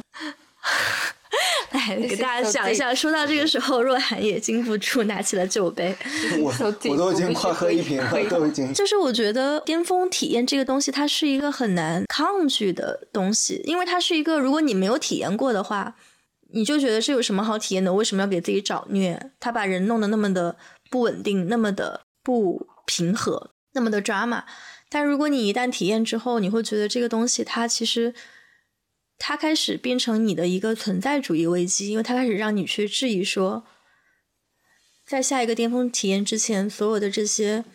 平庸无奇的漫长的岁月，这些东西它的意义到底在哪里？而且可能我自己也有一个小小的理论，就是当这个痛感，或者是当这个堕入地狱的感受已经影响到我的正常生活，影响到我真实的其他关系的时候，我会特别的 cautious，我会觉得我要开始使用止痛药了。就比如说，当我发现我在这个地狱当状态当中的时候，我已经没有办法去 process 我身边的其他关系。比如说，我都不在，就是我我我不知道你们有没有体验过那种感觉，就是我都不是 being 的状态，我身边有人有关心我的朋友，关心我的家人，但是我没有办法去照顾他们了，或者是我没有办法跟他们交互了。那个体验可能是巅峰体验之外的那些对我相对而言比较我日常的瞬间是要有一，个限度的。对，但我觉得那些日常的瞬间也构成了我人生中很重要的部分。他们可能是细水长流的一些部分，它可能不是那么的极致的让我觉得活着的部分。但是我会觉得到那个时候我要开始使用止痛药，然后我就会开始使用止痛药，然后我就会希望我的生活能够重回正轨。那当然我知道人本身他也不可能在一个状态下停留太久，你总有一天又会回到一个期待巅峰体验，或者是又有一个人闯进了你的生活，你又重新开始了这个这个周期，也是有可能的。对我对那我也接受这个开放性，对吧？对我对这个叙事很怀疑，就是可能是因为个人的际遇，就是嗯我觉得这种、这种呃，又出现一个新的人啊，为更好的总在未来这件事情从来没有在我生活中发生过。你还年轻，嗯，谢谢你。如果你活到要活到八十岁，那你还有 当然，当然，50年当然的，时间因为因为我觉得我为这种极致的不用止痛药的那种极致的情感辩护，好像有，好像感觉我从来都是这种状态的辩护者，而恰恰相反，我是这种状态的新手。我在为这种状态辩护的时候，是我意识到我们人的生活、生命中，为了理性和让自己感觉到安全和踏实，放弃掉了多少东西。我恰恰是站在一个对方辩手的角度，因为我长期是一种理性、高度理性和逻辑的辩护者，就是我觉得啊这件事不 make sense，于是它就不好。但是我恰恰是在进入了这种体验，感受了这种冲击性的情感之后，我觉得哦，它是重要的，它是很痛，但是那就下地狱了。我想到了一个非常好的回应，就是我觉得人都是经验的动物，因为你的经验当中，你有这样一段深刻的印记，而你过往的人生当中都没有这个，然后你觉得它是如此的珍贵，所以你会非常想要再抓住这个经验，或者你觉得这个经验可能很难再复制，因为在过去漫长的人生长河当中，它就只是出现那么一次或两次，但是可能比如说我的人生经验当中，我在很多不同的关系中。不同程度的嗯。下过地狱，然后我也知道我把自己捞回来了，哦所以我就觉得有道理我作为人，我我作为一个我经验的动物，我知道这个东西会发生、会消散、会发生、会消散，所以我的经验指导了我怎么样去使用止痛药，怎么样去离开一段关系，开始一段关系。而。而未来会有新的这种健康的让自己感受对，向上的关系出现。对，我觉得的确是这样。那我恰恰是死死的守住，我觉得哦，它如此罕见，我可能以我现在对自己非常，我对生命的期待，我可能会被生命反噬，就是我所我可能会走向我所追求的生命状态的反面的这种非常悲观的状态的时候，其实更让我觉得哦，OK，它是如此珍贵。我们要不要聊一下止痛药都有什么？我觉得我们刚刚其实，在节目前半段已经聊了一些止痛药了，反对使用止痛药的人，虚无的止痛药了，我们已经聊了一些。止痛止痛药是对人生的什么。大女主剧本啊，什么就是保持对自我的坚持啊，这些都我觉得我觉得人类社会发明了太多止痛药，就是我指的就是情感止痛药。所有的我们熟悉的 narrative 都是止痛药，最好更好的在明天。这种不是明显的 bullshit 的这种止痛药吗？我们都知道人生中最好的不一定在未来。但是我觉得还有另外一种另外一种形式的止痛药，就是当你把这个逃离现实痛苦的这种可能性诉诸未来，或者说诉诸更好的人，这是一种可能。但是我现在，但是我现在可能会更相信的一种叙事是，不管我们现在经历的这些东西，它现在有多痛苦、多快乐，最终还是会回到自己。最终我们还是孤独的个体。我觉得会都回到自己，它有一个有力量的地方，在于说，你于是会可以有一种方式，把你经历过的这些好的、不好的、痛苦的、快乐的、上天堂的、下地狱的经经验，都变成一种学习的过程，然后最后这个学习的主体和学习的这个结果是会在你的这个身上去显现。那当然，我不知道这个是不是一种，这也许也是止痛药的一种，就是说我在尝试说去 make sense，说我现在经历这些 suffering 到底是他妈的为了啥？就是王老师首次节目爆粗 就是你会，嗯，我觉得你去，比如说去感受，或者说无限的去接近，或者说把自己就是放任在那种非常极端痛苦的过程中，然后不使用止痛药，这也许也是一种更加了解自己极致的一种形式。刚刚若涵讲那种，就是你沉沦了很多次，然后不断把自己捞出来。我觉得那种经验其实也是你的经验的很重要的一部分，就是捞出来的那个体验，就是哦，我是可以去捞出来的。你的能动性、你的主观性是、是在那里体现的。我现在会感觉说我我可能去消化这个东西的一个方式，就是说去把它尝试理解为说，我仍然是我我人生的一个主角。我觉得其实，在这样的关系当中，在一个不好的关系当中，你其实很容易会忘记这一点，你会忘记自己是谁。嗯然后忘记自己是谁的一个很可怕的后果，就是说你会忘记说体验到这些情绪的快乐的、痛苦的，那个仍然是你自己。你早上起来觉得非常快乐，然后晚上睡觉的时候觉得非常痛苦，那个主体都是你自己。但是我觉得这种就是说，当你开始放弃去使特使用止痛药的时候，你会忘记自己是谁。你觉得会吗？我我觉得，我觉得如果过于强烈的话会。所以说，其实你的复原的过程是逐渐记起自己是谁的过程。而我刚才其实说到点就是，我当我发现我记起自己是谁的时候，我发现我不喜欢我记起的之前那个自己。那会不会是你在这个关系里面投射了太多自己的需要、存在感和意义感？会不会这个本身？当然，因为它的它的发生频率太低，它的过于罕见，因为因为你刚才提到那个个人，对你提到那个个人经验，我觉得也很重要。就是你们刚才提到说自己这种有一个人可以无随时随地的分想跟他分享任何的东西，这种事情是每一次产生这样一种状态都可能会有的一种状态。对我来说，这种就是不怎么发生，嗯 就是不知道这是什么意思，因为不会想要随时随地跟别人分享嗯东西。就是当它发生的时候，你会发现，哇哦，就是你就像像坐那种过山车一样，你就会发现你的情绪提到另一个从零提到另一个 level，于是那种对你的冲击性要比你一直觉得哦，我坐过过山车，我知道上升是什么感觉，是不同的、嗯不同状态。我觉得对我来说，可能有这样一种冲击性。于是你再回到说你也不需要跟别人分享的那种状态的时候，会觉得说哦，有一个人分享一切是很好的。嗯但是呢，你说 OK，你说哦，那你可以跟止痛药消失之后，你可以跟新的情境、情感分享这种状态。但对于我们这样的人来说，你不想跟其他人分享，你不想跟随随便便一个嗯遇到的人你就想要分享了，你会觉得说，不是我遇不到一个一个人，而是说我不想跟一个随随便遇到人分享。我觉得这是一种这种状态。刚才刚才庆也提到说，这个我觉得他说的那个，我觉得跟我的感受相反，挺有意思的一点是，他说他直到这些年逐渐意识到自己对于自由的那种需求，因为之前是对于安全感的需求更强。我觉得恰恰是我不是我不是说我之前误读了自己对于自由的追求，而是说我恰恰发现我之前觉得可能是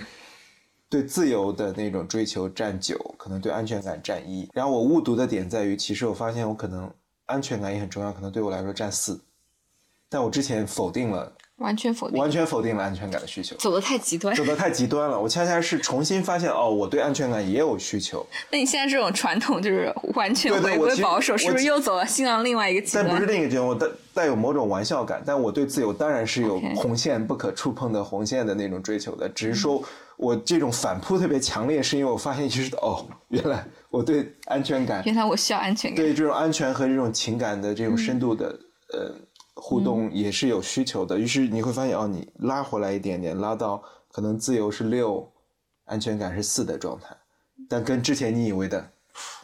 自由是九点五的完全不一样。我觉得是这种，恰恰是。嗯但是我肯定不可能走到一个安全感到八的那种状态的人，因为这违背违背了你的本能嘛。你还是人，还是有你的那个红线在的。对，然后我觉得我可以稍微分享一点，再是关于说这个药的事情，就是怎么这个止痛药不会停止了？我我我喝多了，拍脑袋说出来一个药不能停一个 metaphor 不能停。但我觉得这是一个很好的一个 metaphor，然后，然后我觉得我还挺受启发的，就我之前可能没有从这个角度去想过这个问题。对我特别批判人的这种理性，是因为我觉得我们的社会太多的理性。其实我们之前也聊到过很多次，是因为我觉得理性已经 too much 我们生活的世界，我们需要一点点 fuck it，让我们受伤吧的那种东西。然后我觉得我在这里，那我就要采，我可能就会更选择一种比较怂的立场，就是我觉得我我还是需要止痛药的，就是我还是需要，当然我会希望说这种止痛药是一个更 authentic 一点的止痛药。然后这种止痛药，它可能它的最终极的目的，并不是说把你经历的这些感情的烈度和重要性都降低，它的这个目的其实说是为了让你这个人能够在很困难的情况仍然能就是就是 pull yourself together，就是说能够让你仍然能作为一个个体去去 function。那我觉得这里可能也回到一个可能更本质的一个价值上的判断，就是说，我觉得那除了关系之外，生活中是不是还有其他东西也仍然有价值？那我觉得在这一点上，可能我们应该都是都是幸运的，就是我们在做自己喜欢的事情，在跟自己的喜欢的社群连接在一起，所以我会觉得这是一个让我自己能够去看到，说我作为这个意义，我并不完全是为我作为人的意义，并不完全是为关系而存在的，并不完全是为亲密关系而存在的。嗯，如果有一天，比如说，那我就是一个单身的或者独身的人，那我我是不是仍然有意义？我我觉得这个答案是非常肯定的，甚至可能会比我现在的状态更有意义，因为那那那那那个时候，可能我的存在本身它就成为一种 statement。然后就说到就是自己怎么样在这个过程中，就是去把自己就是 pull yourself together 这一点上，我其实特别想就是也借这个机会给若涵说一声谢谢。哼，走心时刻。Oh my gosh，没有想到这个结尾。我想这个结尾，就是过去这段时间，就我有一些非常 down 的时刻，就是非常低落的时刻。然后我觉得在一些低落的时刻的时候，当我去思考说关系中面临的一些问题的时候，我我是一个很很很容易被故事、被叙事所吸引，并且被叙事所打败的人。当我感觉到就是有一个非常强大的叙事，然后那个叙事某种程度上就导致了我的一个存在危机的时候，我确实会有一种就是被会被打败的感觉，会就是一种会忘记自己到底是谁，忘记自己走过的这种来时的路。然后我记得有有一天晚上，我就给若涵分享了一些细节，就是说可能关于关系中让自己感觉到很不安、感觉到存在主义危机的一些细节。然后我记得非常清楚，当时若涵就跟我说说，嗯，男的不重要。没有这么肤浅的 storytelling 好吗？是一个更 powerful 的 storytelling。就是男的不重要，男的。现在男的不重要，这个叙事都已经不重要了，太入门已经不重要了。可以睡，对。就是他就跟我说，他说他觉得就是对我们在面临很强大的叙事的时候，很确实会容易就是很很容易忘记自己是谁，但是我们其实就是自己就是出生在那样的一个环境当中，没有 privilege，也没有正确的或者说这种很很很良好的一个成长的环境，然后我们通过自己的努力，然后通过自己的 agency。走了这么远，走到了今天，我们其实更应该为自己所做的事情感到骄傲，然后应该为自己曾经鼓舞的人，然后为自己曾经做过的事情感到骄傲。这个事情可能并不一定说，因为说我们今天所站的这个位置，它它当然很宝贵，但其实它不是一个可以就是用客观的东西去衡量的一个位置。但是我们走过来的这来时的路。其实这个是是最重要的，这个是就是奠定了我们之所以成为今天自己的这种原因，所以我们应该为自己的出生，为我们自己出生的时候是什么样的人，和我们这些年来走过的这些路感到骄傲。所以当时那个对我来说，其实是一个非常 powerful，然后非常 touching 的一个表述吧，就是我会觉得。我我也会感觉到，就是一种时间的力量，因为我相信这个话是若涵说出来的，就是是我们之前这些年就一起经历过的这些事情，然后他见证了我的一些成长，然后我的一些经历，我的生命的体验，就是我们是共同参与的，所以这个可能对我来说，在那个节点上是有一个非常不光说是宽慰，我觉得甚至是警醒的作用，就是说。你今天站在这样的一个位置上，可能很多人在外界看你会觉得，哦，那你已经挺好了。但是其实你内心的那个内在的小孩，他仍然是充满不安的。然后这个内在小孩儿，他会痛，他会需要止痛药。然后这这个止痛药也不是谁都能给的。然后所以我觉得在这样的一个语境下，我还是觉得挺幸运，就是拥有这样的 partner。陈老师一脸一脸懵逼，他不知道自己错过了什么。就，我觉得，我觉得就是在这样的叙事面前，就是在一个女性很容易被裹裹挟进入一个更强大的叙事。但是，我觉得我们其实我在跟庆说的时候，也是在提醒我自己，可能也是这些年我走过的经历的一些我对自己的 reminder。所以，我就非常的 naturally 的就跟你说了这样的话，其实也是跟我自己说这样子的话。然后，我觉得也不要忘记，我们是非常好的 storyteller，我们可能可以用我们的叙事战胜另外一套叙事。如果有一天要写一本书的话，不应该是在写我们在一段怎么样纠结的关系当中，作为别人的配角，作为别人配角，然后 就是有一个什么样的故事，最后应该写的是我们是谁，我们从哪里出生，我们经过了什么样子的路，走到了今天。我觉得这个故事可能是 powerful 过任何，对我们和另外一个人怎么样在这个世界上交汇啊，他多么的。啊，闪光，bling bling，把我们的生命带入了另外一个精彩的历程。我觉得永远要记住的是自己如何走过的这些路，那个是我们在这个世界上安身立命之本。然后也不要忘记自己是一个很很棒的 storyteller 了。其实你刚刚出来录节目的时候，我都还想跟你说，庆你真的很棒。然后我也真的非常欣赏你，你真的不要忘记自己有多么优秀这件事情。我都不知道庆 ever 忘记过这件事情，ever。这些女性非常容易出现的情况啊，女性真的很容易经常去怀疑自己，尤其他在一个更强大的个体前面的时候，在一个，因为我们如果走得越高，那你面对的东西也已经不再是你刚来时的时候在面对的那个环境了嘛，你面对的永远是一个比自己的，嗯，自己取得的位置也好，自己获得的东西也好，更加 powerful 的一个，所以你永远在面对这个处境，你永远在自我怀疑。这我确实得承认，而且我觉得其实这可能我不知道是不是，其实我们听众朋友中有很多人也是这样的一个境遇，就是嗯，你可以通过一系列的这种，比如说职业上的成绩，可以通过你的生命的体验的积累，去把自己好像打造到一个位置，就是外界上看起来好像很稳定、很坚不可摧，但是我觉得当你遇到一些。那种让你觉得就是很脆弱的 moment 的时候，也需要去识别它和拥抱它，然后我觉得其实包括我觉得今天来来录这期节目，就可能也跟需要我自己吧。我觉得之前在节目中的一些呈现是有不一样的，就是我不知道可能我之自己之前在节目中会显得一种好像懂得很多，然后就是确实也懂得很多也没有错，有解法，对很多事情都有解法的一个状态。然后我之前想过，就是是不是等我的情况，比如说可能更。稳定一些了，或者说更有就是这种心得，可以就是出来